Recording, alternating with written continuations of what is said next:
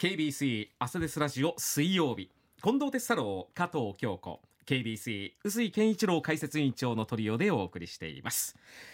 ではこの時間はコメンテーターの皆さんにニュースを深掘りしていただく時間ですが臼井さん今朝どんな話題でしょうか？はい、えー先週に続きまして、えー人道支援を行っていたアフガニスタンで銃撃されて亡くなって4年、えー福岡市出身の中村哲医師を取り上げます、はいえー中村医師の活動を支援します NGO ペシャール会は結成から40年が経ちました、うん。で先月西南学院大学でこの結成40年を記念しまして中村医師の軌跡を振り返るとともにこの中村医師の活動を支えてですね共に歩んできたゆかりある人たちによるトークイベントが開かれました、うんこの中村医師の活動を支えた時期によってはい。順に語っていくというリレートークでこれ大変興味深かったんですけども、はい、でこの中にですね1984年以来の事務局スタッフうん。澤田裕子さんという方が出席しましてえ懐かしい話や秘話を披露してくださいました。で澤田裕子さんは1989年から90年にかけてこれあの日本人2人目のワーカーとして現地に赴いております、うんでえ病院事務担当として、まあ、行ってるんですけども、はい。当時のアフガニスタンはソビエト連邦の侵攻が終わったばかりでありまして、まあ、アフガンからパキスタンのペシャールにはですね多くの難民が詰めかけてきていたという状況で、その難民のに対する医療機関というのがありましてこれジャムスと言いましてですね日本アフガンメディカリメディカルサービスというこれはあのペシャール会の支援でえーやっていた組織なんですけども、うん。ここでワーカーを務めてらっしゃった方です。で澤田さんはですね実は私そして KBC にとっても重要な人物でありましてほまあたびたび説明してますけども、うん。1990年の10月に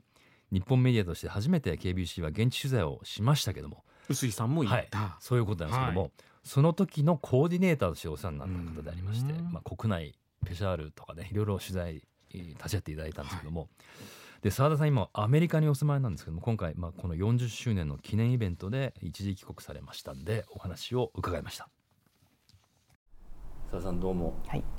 お久しぶお久しぶりでございます本当に。現地に3人で車雇って行ったりして結構大変な道中もあったりしして、なんかすごい覚えてます、うん、今考えるといきなりですね中村哲というとてつもない取材対象に丸腰のようにん臨んだという、うんうん。まああの思いというか一方で反省もあるんですけど、うんあそう。そのあたりは澤田さんはどういうふうにご覧になってたのかなと思って でも取材にして来ていただいたことはまあ嬉し嬉しいというか、まあ、ポジティブに捉えたし小林カメラマンさんと一緒で、うん、よくよく勇気やよく 勇気を持ってこられたなという部分もあったしあのぜひ取材していただきたいなっていう感じですかね。ね。うん、私も一生懸命できるだけねあのいい取材してもらえるように協力できたらなという方が強かったかな。まあ、澤田さんはまずその中村哲さんとはどういうきっかけでこうお知り合いになるというか、えー、1984年かな？はい、にあの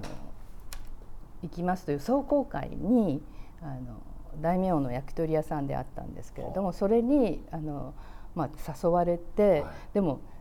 パキスタンもペシャールも知らない。それから当時はもう国際ボランティアなんてボランティアという言葉もあんまり聞かないよううなん。頃で、えーまあちょっとまあい野じ馬根性じゃないけどもう本当によくよく分からなくて行ったんですよ。であの焼き鳥屋さんに行ったら奥の部屋であしい人たちと談笑してる中村先生の横顔をこうちょうど見えるところに座ってあのね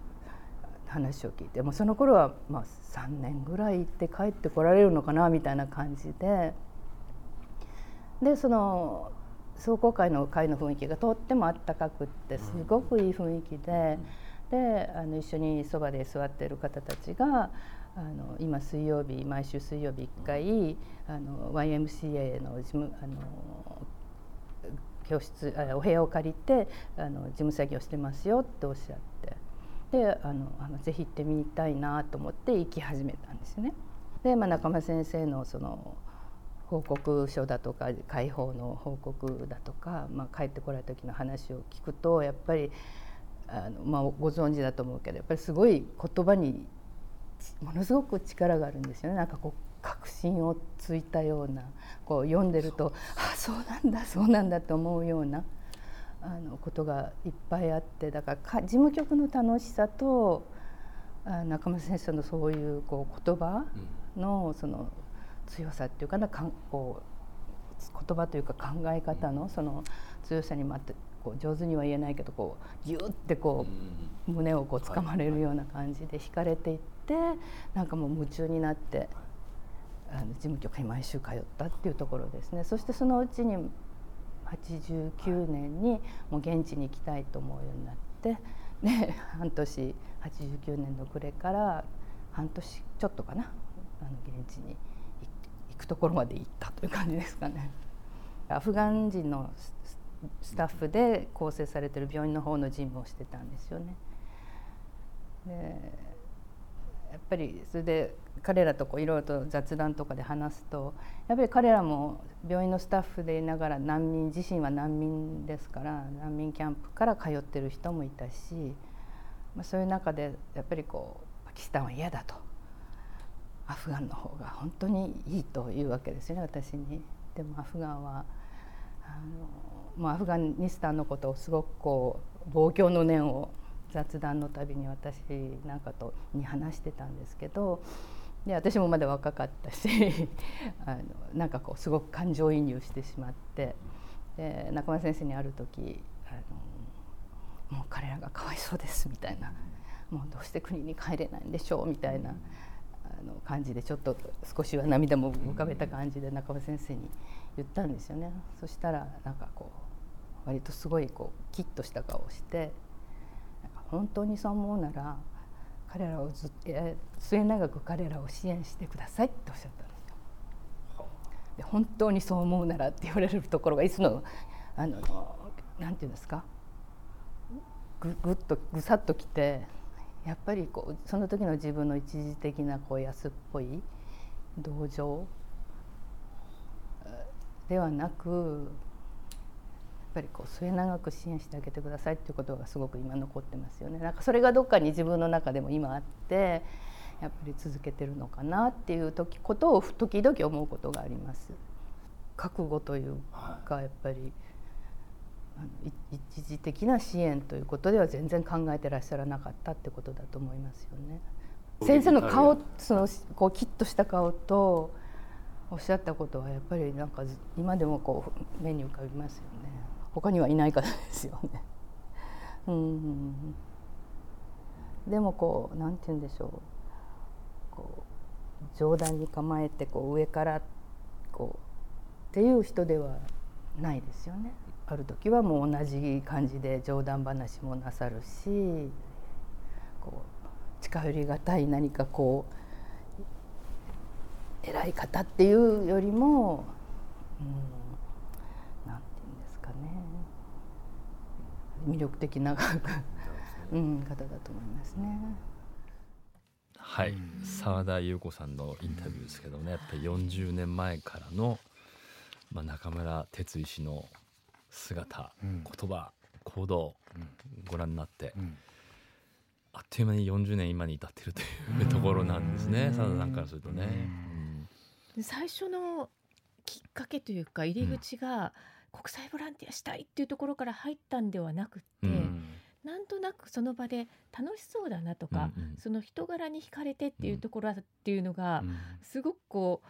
あそういう入り方もあるのねって思ったのもありますし、すね、大名の焼き鳥屋さんというところからね。そうそうね。えー、あと私よく思うんですけど人ってやっぱり生身の人間にものすごく刺激を受けると思ってるんですね、実際に会ったりとかって。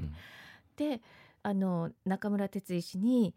あの末永く支援してあげてくださいって言われた時の表情とか声のトーンとかっていうのをすごく覚えてらっしゃるっていうところはやっぱりその近くにいらっしゃったから余計にそう思われたんだなってその非常にいろんな人に影響とか刺激とかを与える人物がやっぱり中村哲医師が中心にいてうん。そういうこう輪が広がっていったんだなっていうのをこう改めてなんか感じましたね。感じますねね。いや本当あの澤田さんおっしゃってる通りで普段はまあ本当柔和なね普通なあの男性というかおじさんって感じですよ。はい。中村哲一、はい。まあ、ところが、まあ、私は現地でそれを感じましたけど、うん。やっぱりこの凄みを見せる表情うん特に目の鋭さみたいなところはうん。キュッと変わるんですよ。うん。あー。うん。じゃあそこのね。この澤田さんがおっしゃっているうん。この印象的はない。シーンっていうのもわかります。臼井さんももうイメージできますか？もうイメージできます。もうその時は私もねもう30年以上前の話ですから、はい。まだ20代半ばぐらいだったんでう、おおこの凄みやということで、うん。まあある種正直言ってひるんだっていう感じもね、んあったぐらいでしたけども、うん。そのギャップがまた魅力的ですし、うん。まあ澤田さんも散々おっしゃってる通りうん。言葉そしてその結果としての行動というところではい。もう心をギュッと掴まれていくってもうその通りだなっていう感じがしましたよね。はい。うん求心力ですね。やっぱ求りね心。力ですね。うんいや私もいろんな出来事にはい覚悟を持って取り組まないといけないなってなんか今改めてなんか うん刺さりました。はあ、いやでも澤田さんご自身の語り口もまたぐっとこう伝わるそうですよいやもうね。ねね素敵な方ですよもう全然お変わりないですよ喋り方で、、いやそれもまたあのもう本当にお世話になったんです。若き日の臼井さんが。ということであのまだまだあの実は澤田さんにお話伺ってるんでですね、はい。なかなかちょっと貴重な機会ですので、来週もですね、はい。この澤田陽子さんのお話をぜひ聞いていただきたいと思いますので、はい、よろしくお願いしたいと思います。はい